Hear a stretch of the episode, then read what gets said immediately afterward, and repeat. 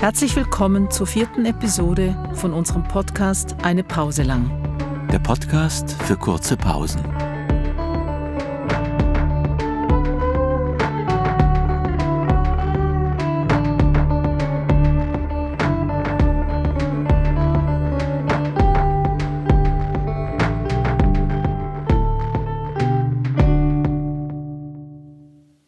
Wolfgang Weigand.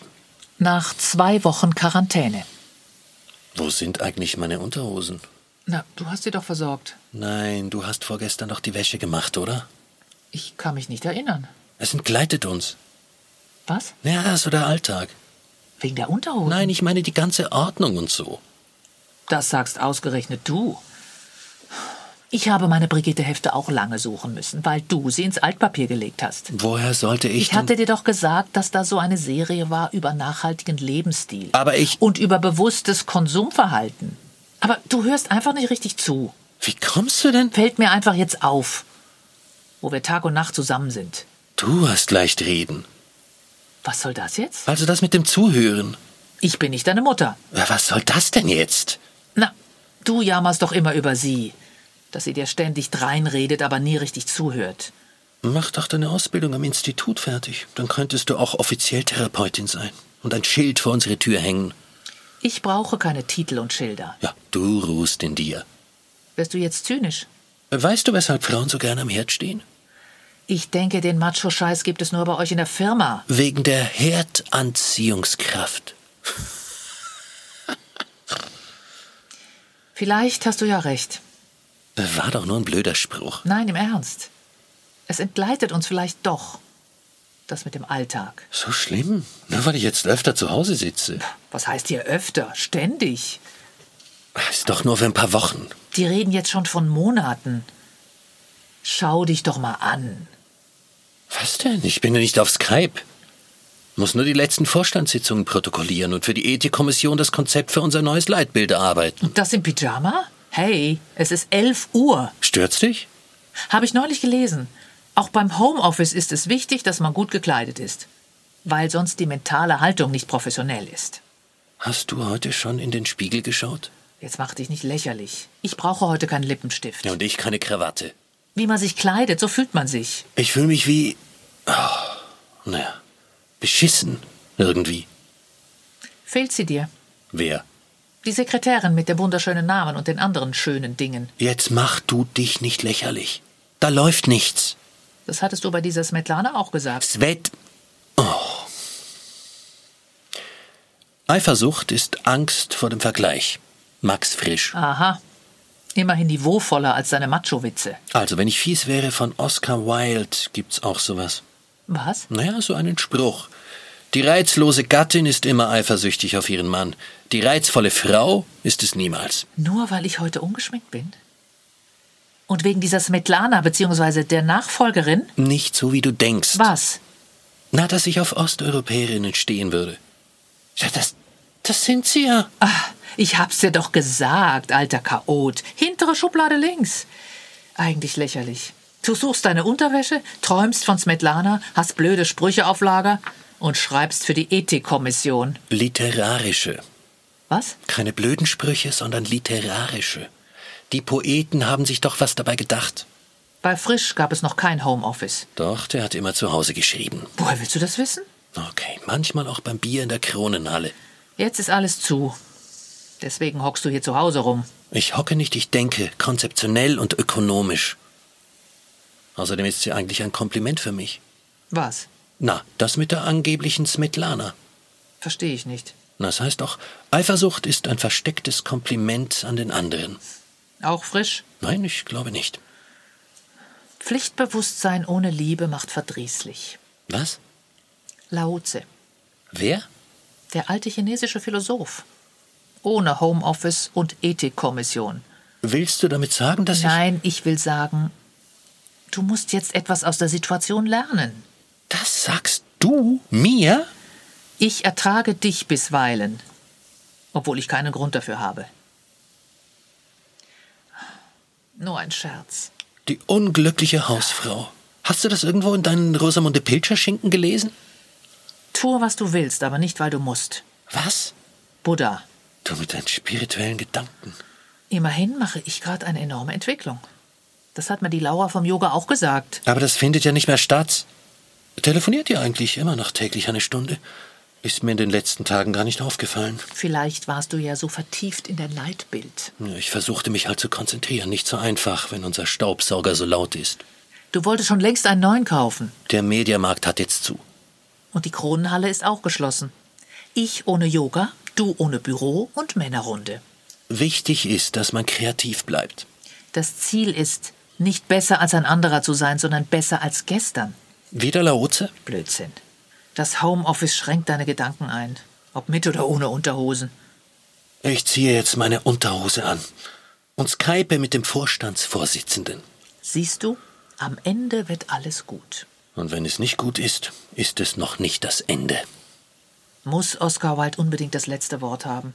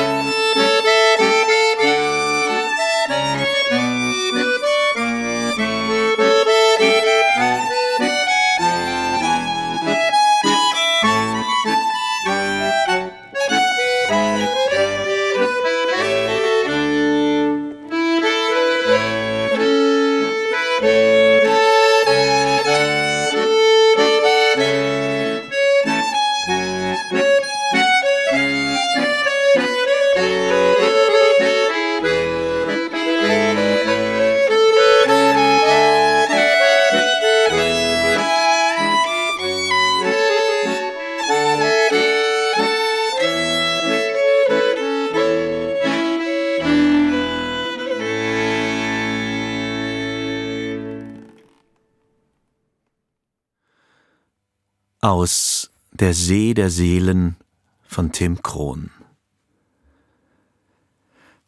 Bald gelangte Nicolina auf eine Ebene, deren Boden wie Wächsern war. Sie sah kaum noch etwas, so dick war der Nebel, zudem war er sonderbar lebendig, wie von elektrischen Strömungen durchzogen. Nur zu oberst brach ein zartblauer Himmel durch. Ein freundlicher, rotbärtiger Herr kam auf sie zu. Kann ich helfen? Ich weiß nicht. Bin ich hier im Himmel? Fast. Das ist die Waschstation. Ungewaschen kommt keiner herein. Schön, dann werde ich mich waschen, sagte Nicolina und sah sich nach einem Trog um. Doch während der Bärtige noch sagte, das tun wir schon, wurde sie von mehreren Krankenschwestern gepackt, ausgezogen und doch wahrhaftig in kochendem Wasser gedämpft, gepeitscht, gerubbelt und gehäutet. Ah, aua, was tut ihr da? rief Nicolina entrüstet, doch es half nichts. Und im Nu war die Prozedur auch schon beendet. Sie stand da wie frisch gestriegelt, ihre Haut war zart und rosig wie die eines Kleinkinds.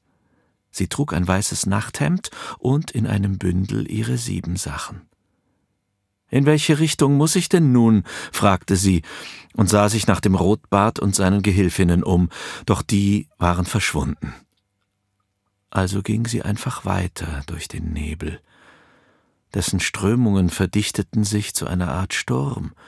Sonderbare Kräfte schoben sie und zerrten an ihr, immer heftiger. Doch ebenso plötzlich lag das alles wieder hinter ihr. Stille herrschte die Luft war klar und angenehm kühl. Sie schien im Auge des Orkans zu sein. Nun sah sie auch, dass die Ebene, auf der sie sich fortbewegt hatte, vollkommen leer war. Kein Mensch, kein Tier, kein Ding war da zu entdecken. Und trotzdem sagte eine Frauenstimme ganz nah bei ihr Sieh da, Besuch. Bei genauem Hinsehen erahnte Nicolina mehr, als dass sie es sah, ein fast durchsichtiges Wesen oder eben Unwesen. Ist das der ganze Himmel? fragte sie. Mehr ist da nicht? Das Unwesen lachte. Wäre da mehr, wäre es nicht der Himmel. Der Himmel ist, wenn nichts ist. Nicolina war enttäuscht. Dann gibt es hier auch kein Wasser des Lebens. Doch, das gibt es tatsächlich. Ich bringe dich hin. Sehr gemächlich bewegte das Unwesen sich vorwärts. Geht es etwas schneller? Es eilt. Das Unwesen sagte träge Der Weg wird länger, wenn wir uns beeilen. Sie schlichen weiter. Ringsum herrschte weiterhin nur Leere. Lebst du hier oben? fragte Nicolina, als sie das Schweigen nicht mehr aushielt. Ist das nicht furchtbar langweilig? Das Unwesen lachte. Lebe ich? Und nein, wo nichts ist, ist auch keine Langeweile. Endlich senkte sich die Ebene zu einem Krater ab. Ein See füllte ihn aus, in dem sich wiederum ein Gebirge spiegelte. Nur gab es rings um den See kein Gebirge. Spiegelt sich da nicht der Gipfel des Piz Spiert? fragte Nicolina. Er spiegelt sich nicht, du siehst sein Inneres, erklärte das Unwesen. Der See heißt See der Seelen, er enthält das Wasser des Lebens. In ihm waschen sich die heimkehrenden Seelen rein. Nicolina sah, wie sich am Ufer, das wiederum unter der Wasseroberfläche am Grund des Sees zu liegen schien, ein Mann seiner Kleider entledigte. Er stieg ins Wasser und schwamm darin wie ein Fisch. Je näher er der Seemitte kam, desto fröhlicher und wendiger wurde er. Der sieht aus wie unser Müller, der gerade gestorben ist. Es ist der Müller. Stimmt es, dass ihn die Hexen geholt haben? Das Unwesen lachte leise. Er ist betrunken in den Mühlbach gefallen. Schon möglich, dass er dabei Hexen gesehen hat oder rosarote Mäuse. Inzwischen war der Müller zur Wasseroberfläche aufgestiegen, durchbrach sie und war an der Luft nur noch ein Nebelchen, das sich im Nichts verlor. Weitere Gestalten glitten unter dem Spiegel des Sees vorbei Und schließlich sahen sie, wie sich am Grund des Sees eine alte, gebrechliche Frau mühsam zur Wasserkante schleppte. Nicolina kam aus dem Staunen nicht heraus. Was heißt, sie waschen sich rein? Was geschieht da? Menschen und Tiere gehen nach dem Tod hier ins ewige Leben ein, erklärte das Unwesen.